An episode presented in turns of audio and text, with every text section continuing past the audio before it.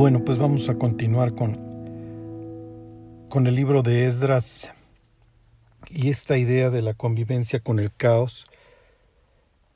Desgraciadamente, como, como le dice Dios a, a su pueblo a través del profeta Isaías, si lo hubieran escuchado, las cosas hubieran sido completamente distintas. Su justicia se hubiera reflejado por todos lados, la, la justicia de este pueblo pero bueno, el pueblo dejó de escuchar a Dios, dejó de caminar con Dios y pues las consecuencias fueron fueron terribles. Y esto queda obviamente como un testimonio para nosotros y para nuestra vida, para que, pues obviamente para que escuchemos y no, y no caminemos por ese sendero que tomaron los, los israelitas y después el reino del sur, el reino de Judá. Pero bueno, después de, la tragedia, Dios ha despertado a muchísimas personas que dormían, los cuales han regresado del cautiverio y han reiniciado la reconstrucción. En primer lugar, del, la idea es del templo, restaurar la relación con Dios, y posteriormente de la ciudad. Pero recordarán estas palabras que pues el clamor de estas personas y su júbilo se oyó tan lejos que sus enemigos los escucharon e inmediatamente la idea fue detener la reconstrucción y el avivamiento. Desgraciadamente muchas personas no, no pasan de ahí, escuchan, escuchan la palabra como, como cuenta Jesús en la parábola del sembrador, la reciben con gozo, pero cuando viene la tribulación por causa de la palabra y la persecución, tropiezan. Y, y obviamente son personas que, como lo cuenta la misma parábola, no van a dar fruto, no son, son inútiles, no sirven. Este es muy fácil generar o hasta cierto punto fácil generar las emociones, pero las emociones son son bastante variables y, y no generan fruto. Y lo que, lo que ahora vamos a ver es el, el desenlace de esta, de esta persecución, ¿sí? Este, les continúo leyendo la, la historia y obviamente el, la persecución y, y, el asedio al que van a estar sujetos durante, durante todo el tiempo estos judíos reconstructores, la consecuencia va a ser el miedo. El miedo y obviamente pues lo que viene después del miedo que es la parálisis. Estos reconstructores van a quedar totalmente paralizados, van a quedar detenidos y desgraciadamente se convertirán en un testimonio de personas que desconfían de Dios, que no creen que Dios pueda cumplir sus promesas ¿Se acuerdan, por ejemplo, estas de capítulo 33 de Jeremías, versículo 11, en donde decía que el templo iba a ser reconstruido y se iba a volver a escuchar la voz de, perdón, el gozo y la voz de los esposos, etcétera? Todo esto de, de que habla el capítulo 33. Y eso es lo que diría también Juan en su primera carta. El amor echa fuera el temor, de donde el que teme no ha sido perfeccionado en el amor. Y esa es la idea por parte del diablo, generar miedo en los creyentes para que los creyentes queden totalmente paralizados y demos un mal testimonio. Y demos un testimonio de que no confiamos en Dios y demos un testimonio en donde le mandemos este mensaje al mundo de que nuestros problemas son más grandes que nuestro Dios. Y obviamente esto trae una consecuencia brutal en el mundo incrédulo porque lo dejamos lo dejamos total y perfectamente a la deriva, porque si los que decimos creer en Dios no actuamos en consecuencia, pues olvídense, el mundo pues simplemente nos va a seguir y nos va a seguir en esta total y perfecta incredulidad. Bueno, pues les, les continúo leyendo. la vez pasada nos quedamos en este capítulo 4, en el versículo 13, en donde el argumento que usan los perseguidores, este aquí ya es concretamente bajo bajo este el el reinado de Artajerjes, recuerden que esto es un paréntesis. lo que le manejan Artajerjes para, para evitar que los reconstructores continúen con esta labor de restauración es el patrimonio, ¿sí? Este, tu patrimonio va a ser menoscabado. Entonces, este, ¿se acuerdan que les decía yo cómo se critica a los creyentes cuando ya dejan de contribuir para la droga, para el alcohol, etcétera, y se les maneja esta idea de que te van a pedir dinero y todas estas cosas, ¿sí? Bueno, y además, pues aquí estos perseguidores lo hacen, y esto lo digo entre comillas, con las mejores intenciones para, para con Artajerjes. Sí, porque claro, siempre el actuar de Dios y de los creyentes en el mundo siempre va a ser perjudicial para el mundo, por supuesto que lo es. Es el mismo discurso que le maneja Amán, al papá de Artajerjes, a Azuero, cuando le, le dice que el pueblo de, de los judíos que habita en su imperio, pues es perjudicial y que no le convendría nada más que el exterminio de este pueblo. Cuando en realidad era exactamente lo contrario. El pueblo de Dios es el único que le podía traer esperanza y pureza este, a la vida de Azuero y obviamente al imperio, pero se maneja exactamente lo contrario. Y Amán pues lo, lo hace desde un punto de vista total y perfectamente hipócrita, como lo hace hoy el mundo, ¿sí? criticando el trabajo de Dios y criticando a los creyentes que verdaderamente se esfuerzan por servirlo. Bueno, y entonces aquí viene el pretexto y cómo esto se disfraza, que es que con las mejores intenciones.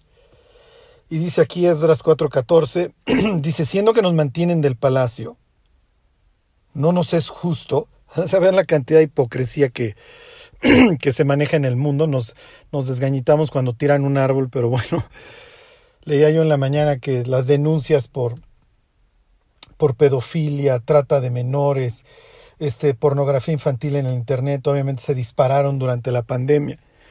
Entonces, no, no, no, no vayan a tirar un árbol o lo que sea, que la gente ya se está disgañitando. Pero la infancia está sufriendo como nunca en la historia de la humanidad. Como nunca en la historia de la humanidad la gente está muriendo de hambre. Pero nos desgañitamos por las cuestiones ecológicas porque capturaron una ballena. Y con esto no estoy diciendo vamos a salir a quemar llantas, para nada. Pero la humanidad está viviendo una hipocresía espantosa. Y es lo mismo, ¿no? Siendo que nos mantienen del palacio, o sea, y que no nos sería para nada justo ver el menosprecio del rey, pues por eso es que estamos hablando y tienes que detener a estos locos judíos que están reconstruyendo su ciudad. En este caso, en este paréntesis que abre el libro de Esdras, se están quejando de la reconstrucción de la ciudad, no, están, no se están quejando de la reconstrucción ya del templo. La reconstrucción del templo ya había tenido lugar hace años, pero acuérdense que este capítulo 4, del 6 al 23, es un paréntesis que abre el cronista para contar cómo la persecución nunca terminó y la nuestra nunca va a terminar. Y este es realmente el mensaje que les quiero dar. Si nos esperamos a servir a Dios, al día en que no tengamos problemas, ya, olvídenlo, no intenten servir a Dios. Ese día nunca va a llegar. Dios le dijo a la humanidad a través de Adán, la tierra te va a producir cardos y espinos. Entonces, si nosotros queremos esperarnos al día en que la tierra deje de tener cardos y espinos, pues ya, olvídenlo, jamás vamos a servir a Dios. Y pretextos para dejar de servir a Dios tienes de la A a la Z. Ok. Entonces les leo el 14. Sí, fíjense la, la finura de estas personas. Sabiendo que nos mantienen del palacio, no nos es justo ver el menosprecio del rey, por lo cual hemos enviado a hacerlo saber al rey, para que busquen los libros, para que busquen los libros de las memorias de tus padres.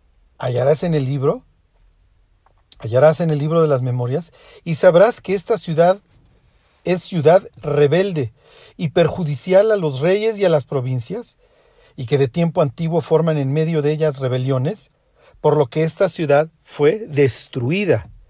Entonces ve y hurga y checa todos los pecados de todos los cristianos y restrégaselos en la cara y destruye cualquier tipo de credibilidad. Porque yo conozco un cristiano que hace A, B y C, sea, el diablo no ha cambiado sus estrategias en todos estos años por una simple y sencilla razón, porque le funciona. Ahora, lo que están diciendo estos tipos no es, obviamente no es del todo este, falso. Si recuerdan, Dios le echa en cara al rey Sedequías el hecho de violar el pacto de vasallaje que tenía establecido con Nabucodonosor. ¿Ok? Entonces Nabucodonosor llega, cambia al rey, pone a Sedequías, lo sujeta a un, digo, no es un convenio en el que haya tenido mucho margen de negociación Sedequías, pero al fin y al cabo, el mensaje de parte de Dios es, te vas a sujetar a este yugo y te vas a sujetar a este castigo como impuesto por mí. ¿Y qué es lo que hizo el rey Sedequías? El rey Sedequías volteó hacia Occidente, se fue a buscar a los egipcios y obviamente cuando llegaron a oídos de Nabucodonosor las conspiraciones de egipcios y judíos, pues fue y arrasó Judá. ¿Qué es lo que va a encontrar cuando hurgue en los archivos Artajerjes? Pues sí va a encontrar que este rey Sedequías no es muy afecto a los pactos, no era muy afecto a los pactos de vasallaje y los andaba violando y así le fue. Entonces, nuestros pecados son un pretexto perfecto para el diablo y para la crítica a nosotros. Pero ¿qué vamos a hacer? Porque no somos perfectos, vamos a dejar de servir a Dios. Lo que vamos a hacer es buscar a Dios, abominar nuestros pecados al igual que los abomina Dios y pedirle a Dios que nos limpie, ver hacia adelante, olvidar lo que queda atrás y seguir caminando con Dios. No hay de otra. Lo que el diablo va a hacer y sus dos instrumentos favoritos, y los vamos a ver en el libro de en los libros de Zacarías y de Ageo, porque son quienes van a profetizar a continuación sus dos armas favoritas son la culpa y el miedo. Y con estas dos armas destruye al pueblo de Dios. Y lo destruye porque el pueblo de Dios contribuye, sintiéndose culpable y teniendo miedo. Y el mensaje que le mandamos a Dios cuando nosotros sentimos culpa es que la cruz es insuficiente. La cruz y la sangre que Cristo derramó ahí no son suficientes para limpiarnos de nuestros pecados y darnos una vida nueva. Y entonces vivimos, vivimos flagelándonos. Es que Dios, yo hice A, yo hice B, yo hice C. Y si la gente supiera todo lo que he hecho y todo lo que he pensado, y entonces se, se desencadenarían todas estas consecuencias y esto sería brutal. Y entonces, como perro con la cola entre las patas, nos vamos a un rincón y dejamos de servir a Dios. ¿Funciona? No, no funciona. ¿Se va la culpa? No, no se va la culpa. La culpa se vuelve peor. Es lo que va a intentar el Satán con, con Josué, hijo de Josadac, y es lo que va a intentar el Satán con Zorobabel, y es lo que va a intentar el Satán con todos estos que regresaron, y es lo que va a intentar el adversario con cada uno de nosotros. Y es lo que está haciendo a través de todos estos este, burócratas del imperio persa para evitar que Dios vuelva a reinar en su tierra. Y no me refiero a reinar desde un punto de vista de volver a tener un monarca. Eso lo sabían los judíos a través del libro de Daniel. Ellos no iban a recuperar su soberanía hasta que regresara el Mesías, pero sí podían ser una influencia para el resto de la humanidad en el buen sentido. No se trata de decir, vamos a abrir las puertas de la iglesia y que entren todos los pecadores y hagámosle un ambiente en el que su pecado se sienta propicio. No. Se trata, vamos a vivir para Cristo, para que los pecadores, al igual que nosotros, se vuelvan de sus malos caminos y busquen a Dios y encuentren en Él la paz y la pureza y el gozo que los pueda satisfacer porque en la posilga y en el pecado el ser humano no puede tener gozo, no fue diseñado para ello, no es un puerco. El ser humano no fue diseñado para tener gozo en una posilga. Ok, le sigo leyendo 4.16. Hacemos saber al rey que si esta ciudad fuere reedificada y levantados sus muros, la región de más allá del río no será tuya. Entonces ten cuidado que estos no se vayan a levantar. Ok, vas a perder, mira todo lo que vas a perder si los, si los creyentes, si estos judíos siguen reconstruyendo. Ok, entonces lo que podemos ver es lo que Jesús dijera en el Sermón del Monte, bienaventurados sois cuando digan toda clase de toda clase de mal contra vosotros mintiendo. Esto es una serie de calumnias ajá, y de puras mentiras porque estos reconstructores a duras penas están, reconstruyeron el templo y van a reconstruir los muros. Ya parece que van a generar toda una rebelión para levantarse y volver a establecer una nación soberana. Además, no es a lo que Dios los había llamado. Bueno, y viene la respuesta de Artajerjes. El rey envió esta respuesta. Versículo 17. A Reum, canciller, Absimsai, secretario, a los demás compañeros suyos que habitan en Samaria, y a los demás del otro lado del río, salud y paz. Ok, la siguiente vez que lean el Evangelio de Juan, y vean que samaritanos y judíos no se tratan, no se llevan, ya pueden ver las raíces. Se aborrecían. Y una de las razones por las que los judíos alucinan a los samaritanos son estas. Ajá, que los samaritanos se opusieron a la reconstrucción del templo, ¿ok? Y se atacaban mutuamente. Entonces tienen, tienen esta historia. Por eso cuando Jesús pasa por Samaria, cuando el Evangelio de Juan dice que le era necesario pasar por Samaria, cualquier judío leyendo ese Evangelio hubiera dicho, no es cierto, lo que Juan está escribiendo es una mentira. A nadie le era necesario pasar por Samaria. Se la brincaban, le daban la vuelta. Lo que está implicando es que le es necesario pasar por Samaria porque porque está como lo hubiera intentado el rey Josías o el rey Ezequías, está intentando recuperar a las tribus perdidas. Por eso leemos que le era necesario pasar por Samaria, empieza hablando con una samaritana insufrible, porque así los ven, y la samaritana nos queda claro que es insufrible porque lleva cinco divorcios. Y las mujeres no eran las que podían iniciar el proceso de divorcio, las divorciaban, les daban carta de repudio. A veces decimos que esta le gustaba el matrimonio y que en el matrimonio buscaba la felicidad. Y sí es cierto. Pero la, persona esta, la señora esta, era insufrible, por eso ya la habían divorciado cinco veces. Ajá. Entonces no era la romántica incansable, era una persona insufrible. Es cualquier, cualquier persona de la época leyendo la historia hubiera dicho, sí es cierto, ni ellos se aguantan. ¿Ok? ¿Y de dónde viene esta enemistad? Aquí le estás leyendo. Los reinos del norte, si no te pudres conmigo, perdón, las tribus del norte ya todas mestizas, todas mezcladas, si no te pudres conmigo en este sincretismo, pues entonces no, no te vamos a permitir que restablezcas tu pureza. Entonces, o te pudres con nosotros o te, hago, o te hacemos la vida imposible.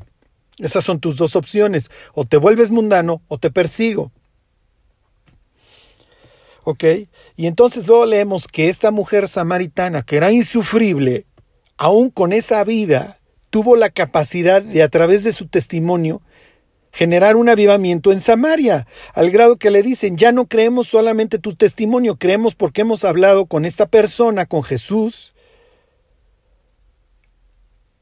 Y nosotros ya también creemos. ¿Qué es lo que está haciendo Jesús? Ajá, lo mismo que le ordena en Hechos 1 a los discípulos. Ustedes me van a ser testigos en Jerusalén, en Judea, en Samaria y hasta los límites de la tierra. Jesús empieza a recuperar las naciones para él. Sí, esas que están bajo el dominio del Satán las empieza a recuperar. Aún las más antagonistas. Le hace los samaritanos. Bueno, después de del breviario cultural, les dice, le continúa este, escribiéndole a estos samaritanos Artajerjes. Dice, versículo 18, la carta que me enviaste fue leída claramente delante de mí, Y por mí fue dada orden, y buscaron, y hallaron que aquella ciudad de tiempo antiguo se levanta contra los reyes y se revela, y se forma en ella sedición. Si está hablando de tiempos inmemoriales como dinastías como la de la, dinastía Omrida, la de Omri y sus descendientes Acab y ellos, y está hablando inclusive hasta el tiempo de David, lo más probable es que no, quién sabe. Pero bueno, esta este es la, esta es la imagen que tienen, ¿ok? De Judea. Ok, y dice, versículo 20, que hubo en Jerusalén reyes fuertes que dominaron en todo lo que hay más allá del río y se les pagaba tributo, impuesto y rentas. Aquí sí lo más probable es que esté hablando de Salomón, porque está hablando de que dominaron más allá del río y que cobraba impuestos, que compraba y que cobraba tributos.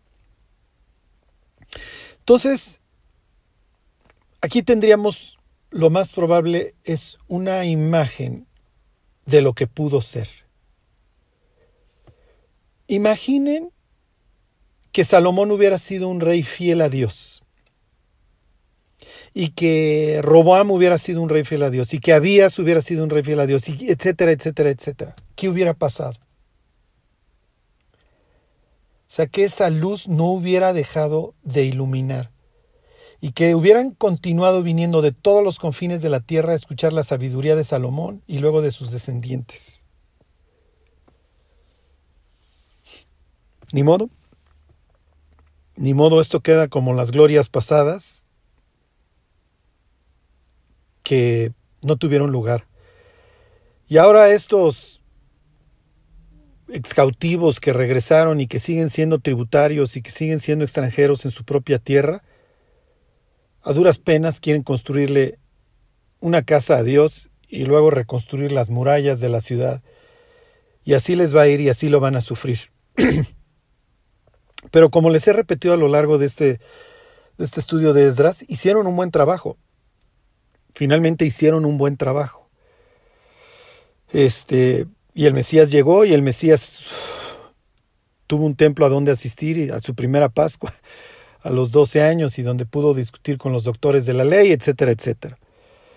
Pero bueno, versículo 21, 4.21.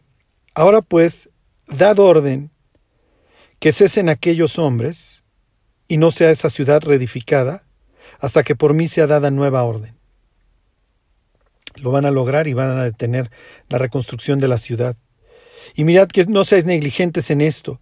¿Por qué habría de que ser el daño en perjuicio de los reyes? O sea, ya, ya generaron el pánico en el mundo que tenían que generar en contra de estos creyentes.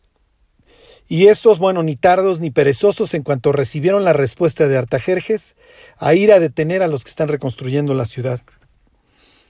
Dice versículo 23, entonces, cuando la copia de la carta del rey Artajerjes fue leída delante de Reum, y de Simsai, secretario, y sus compañeros, fueron apresuradamente a Jerusalén, a los judíos y les hicieron cesar con poder y violencia. Aquí termina el paréntesis.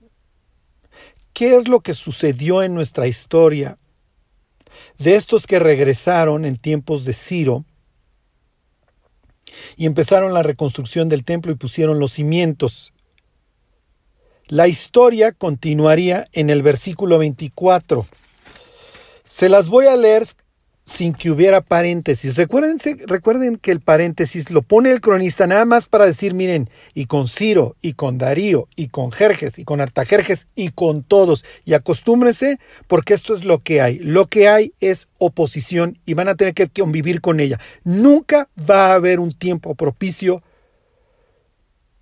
en ese sentido para servir a Dios. O sea, no es que se acaben los problemas y entonces sirvo a Dios. No, tengo que acostumbrarme a servir a Dios dentro de un mundo caótico.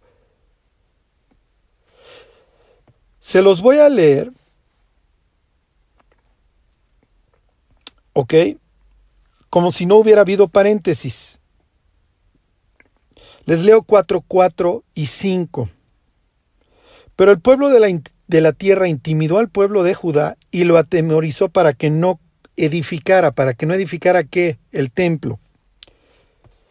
Sobornaron además contra ellos a los consejeros para frustrar sus propósitos todo el tiempo de Ciro, rey de Persia, y hasta el reinado de Darío, rey de Persia, y me brinco al versículo 24.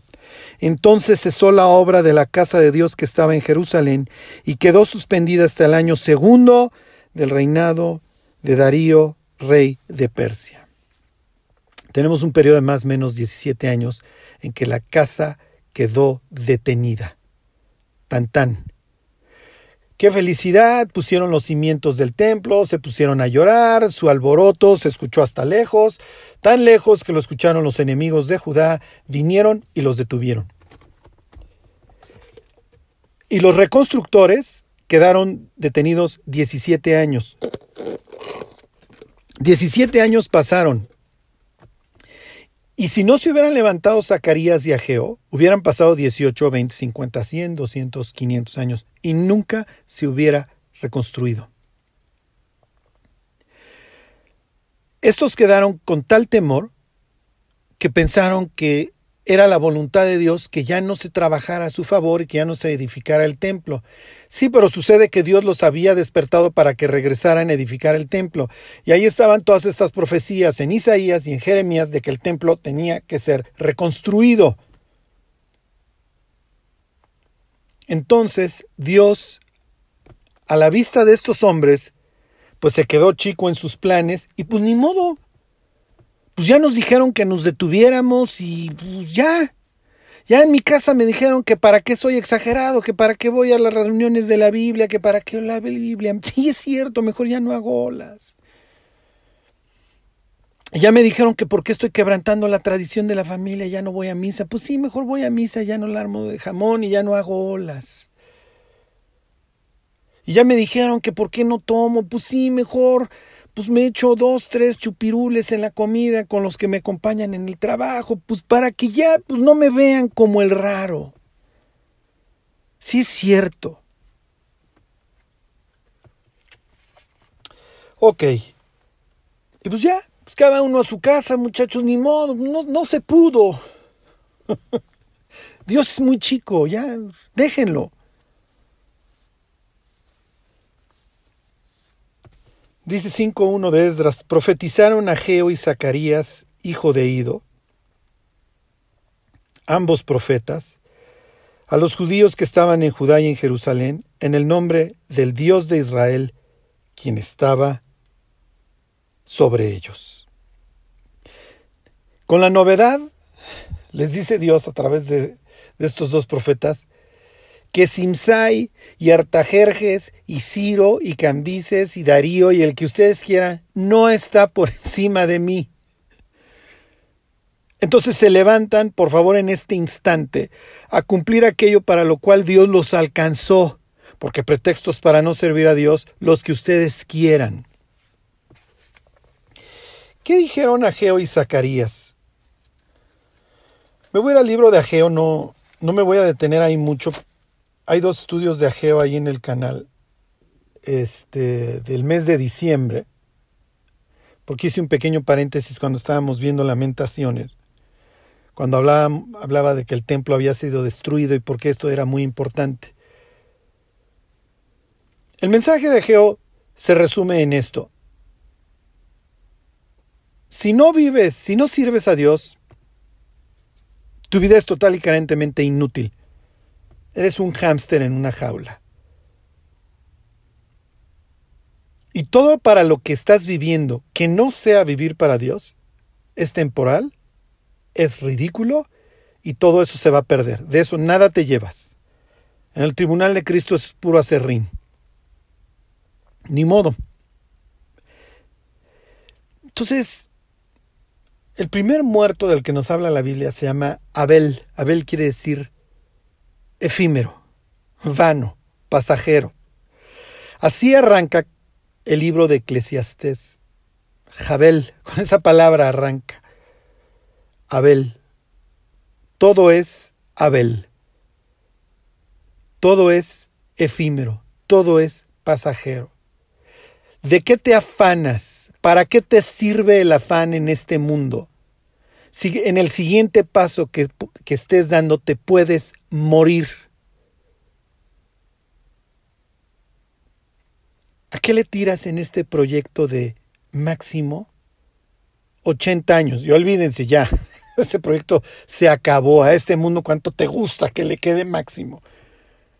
Antes de que se implante la marca, todo el mundo, o, te, o ya le entras a esto, o te corto la cabeza, ¿En serio? ¿Cuánto tiempo para que la tecnología tecnológicamente ya está todo, ya? Nada más para que se implante, para que lo quieran implantar.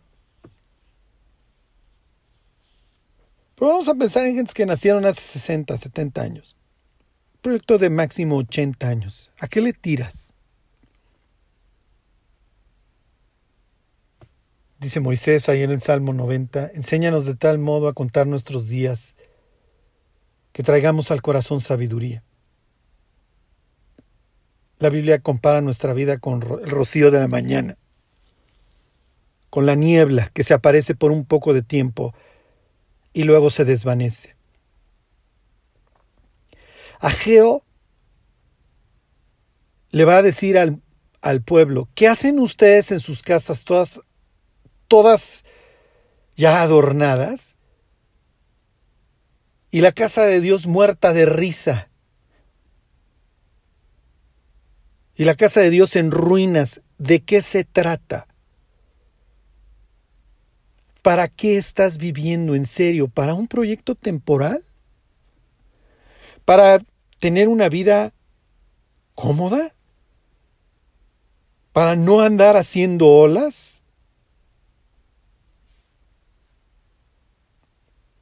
En serio, hubo un tiempo en donde cuando decías que eras cristiano la gente se incomodaba. Oye, es que padre, todos somos hermanos, todos andamos en el mismo barco, todos hacemos las mismas cosas.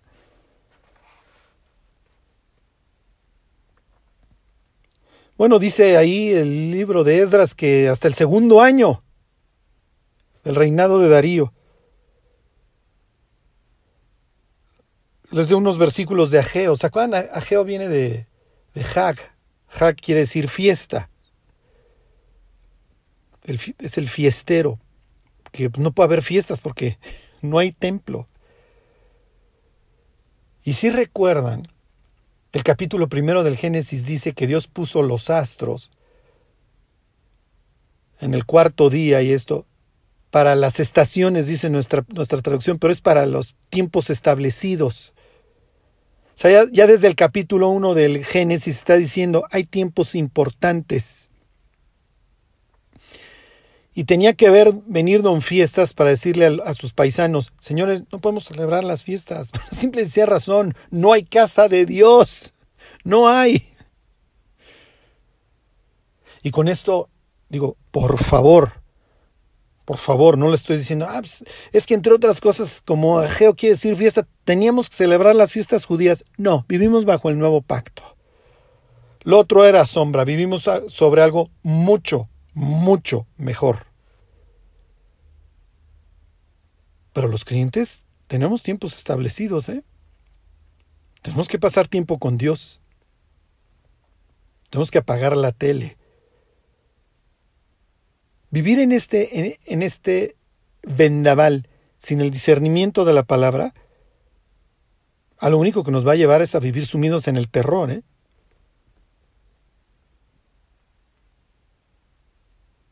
Entonces vino Don Fiestas para recordarle a los judíos, teníamos una responsabilidad, somos un pueblo de Dios, tenemos un pacto con Él.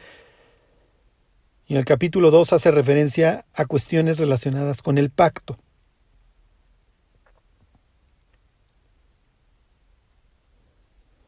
Bueno, ¿cuál era el espíritu del momento? Ag 1.2. Así ha hablado Jehová de los ejércitos. Este pueblo dice, no ha llegado aún el tiempo, el tiempo de la casa, el tiempo de que la casa de Jehová sea reedificada. No ha llegado el tiempo de servir a Dios, no ha llegado el tiempo de leer la Biblia, no ha llegado el tiempo de disipularme. Ay, qué flojera en la mañana, tan temprano, arrastrar el lápiz, por favor. Tengo cosas mucho más importantes en la vida que hacer. Un día una persona me, me habló de, de, disipularme, de, ir más profundo en la palabra. estoy en la universidad, por favor. Tengo trabajo, trabajo en un despacho y estudio en una de las universidades más difíciles. Y yo tengo planes. Yo tengo planes para la vida. Yo no voy a ser un don nadie. Yo voy a ser un gran abogado. Voy a terminar de desgraciar mi vida y mi familia con cualquiera de mis ídolos.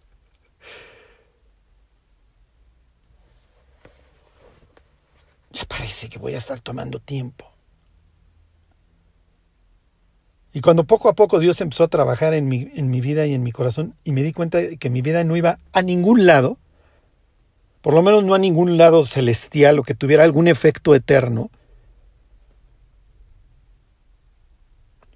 me acuerdo que estoy en una reunión de la Biblia en la noche, un martes en la noche, y una persona que yo conocía que tenía una vida total y perfectamente destruida, y la veía yo con otros ojos y con otra cara le pregunta al pastor, Oye, tú en la mañana nos comentabas, ¿en la mañana? Si yo conocía a este borracho, a este drogadicto. Y entonces me la acerco terminando, o termina la plática en la, noche, le digo, oye, yo apenas conocí al pastor así de lejos. Te acabas de decir que en la mañana, ¿cómo que en la mañana? ¿Tú hablaste con él en la mañana? Sí, sí. Nos reunimos a las 8 de la madrugada,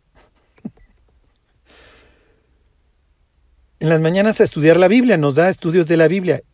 Y mi pregunta obvia es, ¿y tú vas? Sí, ¿quieres que le diga que te incluya? No, no, no, no, espérate, yo a las 8 de la mañana en vacaciones tengo cosas mucho más importantes que hacer, entre ellas es dormir.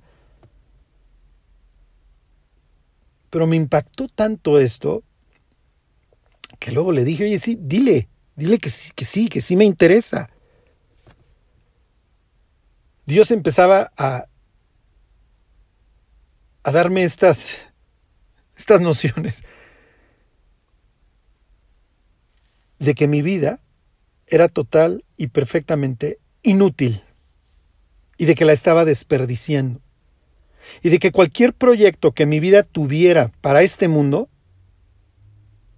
era un desperdicio. Y con esto yo no les quiero decir, hey, abandonen sus trabajos, abandonen la universidad. El punto es, ¿para qué vivimos? Y ese es el fondo. Y ese es el fondo del, libro de Ageo. ¿Para qué estás viviendo? Si trabajas para mi gloria y estudias para mi gloria, y esto es a lo que yo te llamé, perfecto, gánate el premio Nobel.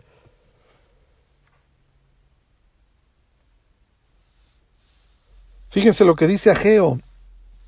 Versículo 5, pues así ha dicho Jehová de los ejércitos, piensen para variar Meditad bien sobre vuestros caminos. Sembráis mucho y recogéis poco. Qué espanto, qué horror es perder el trabajo. Tanto esforzarse para de repente, como les decía, hay un día prender la computadora y que ya no esté ahí todo lo por lo que te habías esforzado, tu trabajo, el libro que habías escrito, lo que fuera. Vivir la vida y no servir a Dios es vivir una vida inútil, por más logros, por más logros. Piensen en Steve Jobs. O sea, la gente lo, idolatra. Lo... No, hombre, no, estamos sobre parados.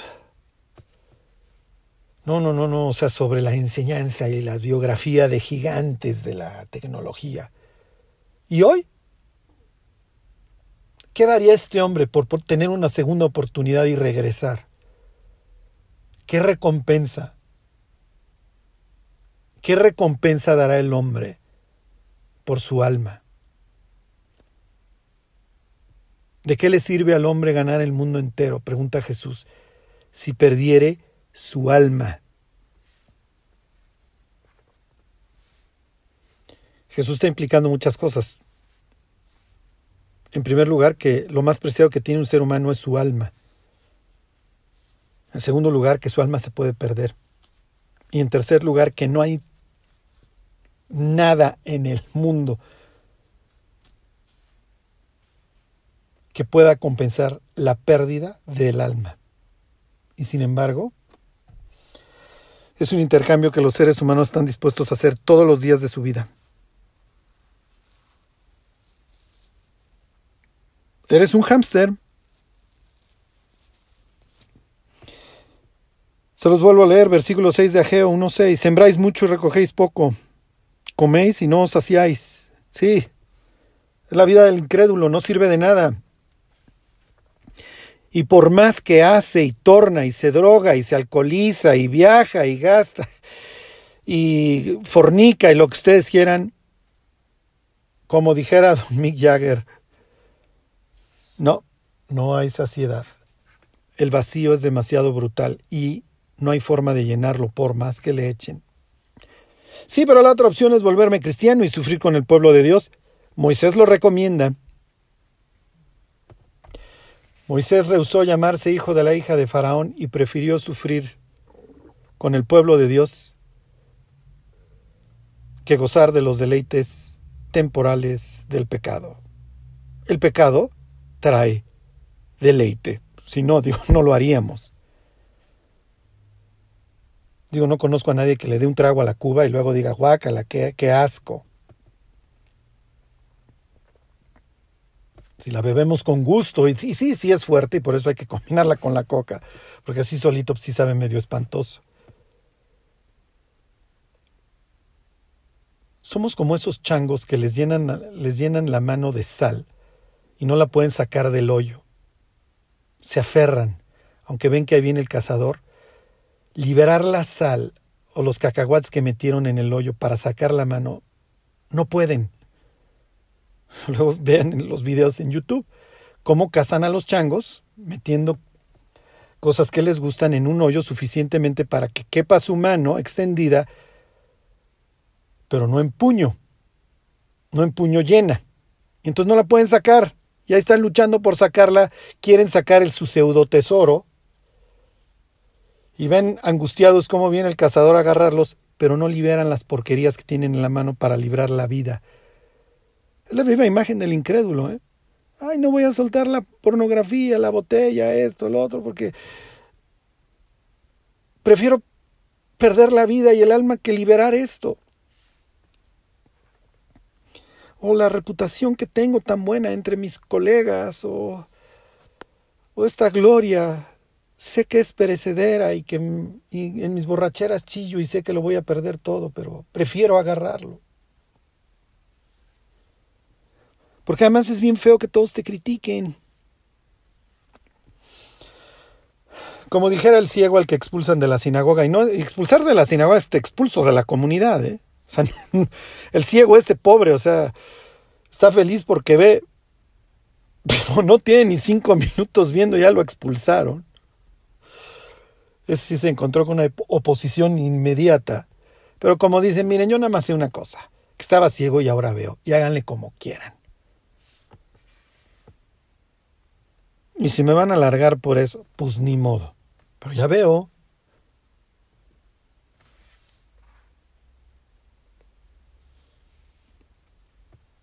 Versículo 7, así ha dicho Jehová de los ejércitos, meditad sobre vuestros caminos, subid al monte y traed madera y reedificad la casa y pondré en ella mi voluntad y seré glorificado, dice Jehová.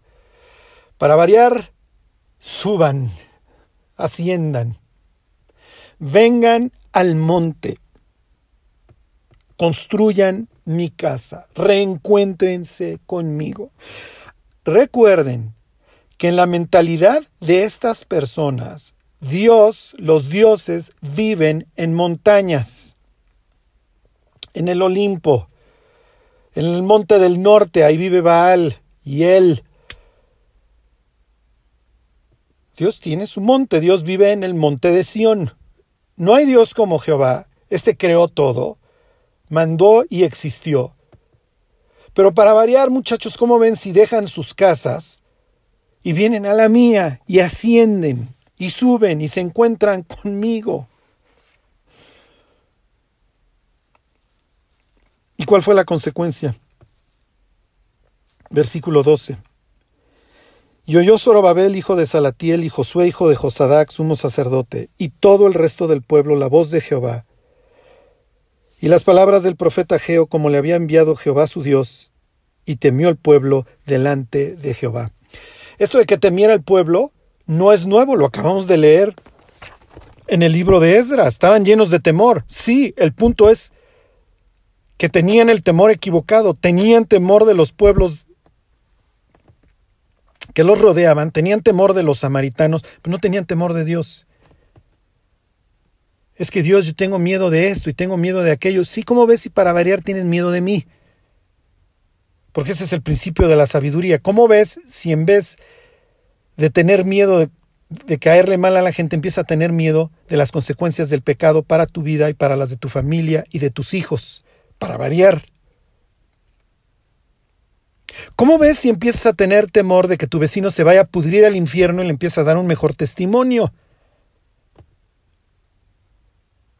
¿Cómo ves si empiezas a tener miedo del fuego consumidor, del que inventó el infierno? Y luego las palabras de aliento. Busquen esta expresión luego cuando lean el Génesis en la vida de José.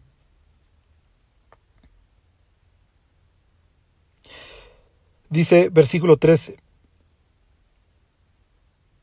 Entonces Ageo, enviado de Jehová, habló por mandato de Jehová al pueblo diciendo, yo estoy con vosotros. Se los vuelvo a leer. Yo estoy con ustedes. Eso es lo único que importa. El problema cuando Dios no está. Y ya lo vivieron. Y piensen en todo lo que vimos en el libro de lamentaciones. Lo que implicó que Dios no estuviera. El dolor que en esos cinco capítulos, en ese poema, expresa el poeta, el vacío, la desesperanza, el dolor. Pero ahora estos reconstructores, hey, estoy de regreso muchachos. A ver a qué hora regresan ustedes. Yo estoy con ustedes. Y lo más increíble del libro de Ageo es la respuesta del pueblo. El pueblo escuchó. Y ni modo, ya vamos a dejar de vivir para nosotros y, es, y pues todas estas vigas de cedro que, pues que iban para el templo y que ya le puse a mi casa, pues ni modo. Vamos a reconstruir el templo.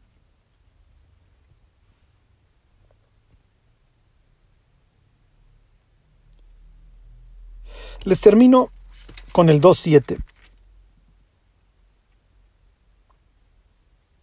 El 2.7 y el 19.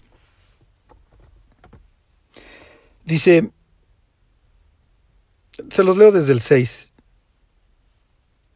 porque así dice Jehová de los ejércitos, de aquí a poco, yo haré temblar los cielos y la tierra, el mar y la tierra seca, y haré temblar a todas las naciones, y vendrá el deseado de todas las naciones, y llenaré de gloria esta casa, ha dicho Jehová de los ejércitos. Mía es la plata, mío es el oro, dice Jehová de los ejércitos, la gloria postrera de esta casa será mayor que la primera. Ok, cuando nosotros leemos que vendrá el deseado, entendemos que está hablando de que va a venir el Mesías. Miren, no, la palabra deseado puede ser lo deseado, lo codiciable. La palabra en hebreo es gemda. Se los voy a leer de la nueva versión internacional. Dice, haré temblar las, todas las naciones, sus riquezas llegarán aquí y así llenaré de esplendor esta casa, dice el Señor Todopoderoso. Es la misma expresión o la misma idea que ya les había leído de Isaías 60, se las voy a leer. Si mal no recuerdo es Isaías 60, 11. Si los judíos viven para Dios, la consecuencia es que las naciones vecinas, muchos de las naciones vecinas, se van a convertir. Si los judíos mantienen su pureza y su devoción a Dios, esa es la fórmula para que el resto de las naciones se conviertan. No es simplemente decir, abrimos las puertas y que venga el que quiera y no enfrenten sus pecados y el pecado no está mal y no destruye la vida de las personas. No. Reconocemos que Dios mató a su propio Hijo por los pecados de la humanidad. Luego en todos los pecados de la humanidad son algo grave y implican consecuencias graves, entre ellas el infierno. Entonces vamos a buscar a este Dios de pureza y vamos a, y vamos a abominar nuestros pecados y vamos a aborrecer lo que Dios aborrece y amar lo que Dios ama. Y eso, y eso va a hacer que las naciones traigan sus cosas, porque quieran agradar también a Dios. Y no me refiero a sus cosas materiales, que traigan su corazón.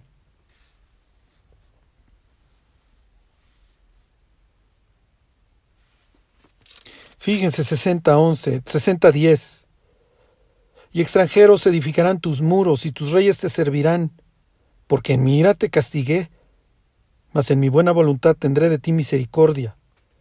Tus puertas estarán de continuo abiertas, no se cerrarán de día ni de noche, para que a ti sean traídas las riquezas de las naciones y conducidos a ti sus reyes.